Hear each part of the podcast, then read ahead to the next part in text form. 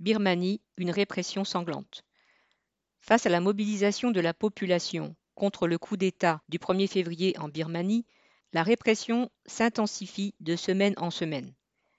Samedi 27 mars, alors que des manifestations étaient appelées dans de nombreuses villes, l'armée s'est livrée à un massacre. Plus de 100 manifestants ont été tués ce jour-là, dont plusieurs enfants. L'armée a aussi tiré sur les participants aux funérailles qui ont suivi. Une infirmière, connue pour avoir appelé ses collègues à se mobiliser, a été abattue d'une balle en plein front alors qu'elle portait secours à des blessés. De nombreux cadavres sont emmenés par les militaires et non restitués à leurs familles. L'armée n'a pas hésité à incendier des dizaines de maisons pour briser la résistance de la population. Selon l'AAPP, l'association d'assistance aux prisonniers politiques, l'armée, entre guillemets, a utilisé des grenades et pas seulement des balles réelles, mais des mitrailleuses dans les zones urbaines. Le même jour, alors que des manifestants s'étaient réfugiés dans l'hôpital royal d'Asia, l'armée les y a poursuivis et a tiré à l'intérieur, y compris sur le personnel médical. L'AAPP, qui tente de recenser au jour le jour les victimes, dénombrait au 29 mars 520 personnes assassinées par la junte depuis le coup d'État et 2574 prisonniers politiques les militants ouvriers sont particulièrement visés par la répression.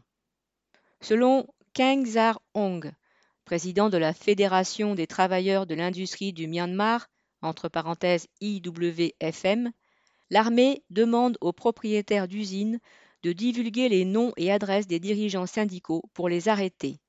Et les soldats font du porte-à-porte -porte dans les dortoirs et les foyers des travailleurs pour tenter de les retrouver. Un journal syndical relate par exemple que la semaine du 19 mars, dans l'usine de chaussures Xinjia, dans la zone industrielle de Langtariar, alors que les ouvriers réclamaient des salaires impayés, la direction de l'usine a appelé la police. Huit travailleurs, dont deux militants syndicaux, ont été abattus. 70 travailleurs ont été arrêtés et chargés dans deux camions de prisonniers. Cette même zone industrielle déclarée en état de siège depuis le 14 mars, a été la cible d'une véritable guerre. Aujourd'hui, il semblerait qu'une grande partie des usines y soit fermée et de nombreux travailleurs, souvent originaires des campagnes pauvres, y sont retournés pour tenter de se mettre à l'abri. L'armée birmane a aussi bombardé la population d'une minorité ethnique, les Karen, dont un groupe armé est en rébellion contre la dictature. Le régime thaïlandais a refoulé impitoyablement les réfugiés qui avaient passé la frontière. Pour autant, malgré la répression féroce, de nouvelles manifestations se sont déroulées dès le 29 mars dans de nombreuses villes. Il est difficile de connaître l'ampleur de ces manifestations, ainsi que celle de la grève qui continue d'affecter au moins une partie de l'économie birmane. Ainsi, selon le journal d'opposition en ligne Myanmar Now, le 30 mars, des centaines d'ouvriers d'usines appartenant à l'armée et fabriquant des pièces pour les véhicules militaires étaient toujours partiellement en grève. Un ouvrier racontait, entre guillemets, Je vais à l'usine uniquement les jours où je veux y aller. Même les jours où je suis à l'usine, je ne travaille pas. Le gouvernement a dû aussi menacer de condamnation pénale des travailleurs du public toujours en grève.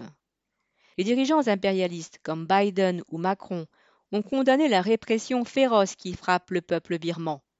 Mais ils n'envisagent pas de prendre des mesures pouvant nuire aux intérêts d'entreprises comme Zara, Lidl, Primark, Adidas ou Total, pour lesquelles travaille une grande partie de la classe ouvrière birmane.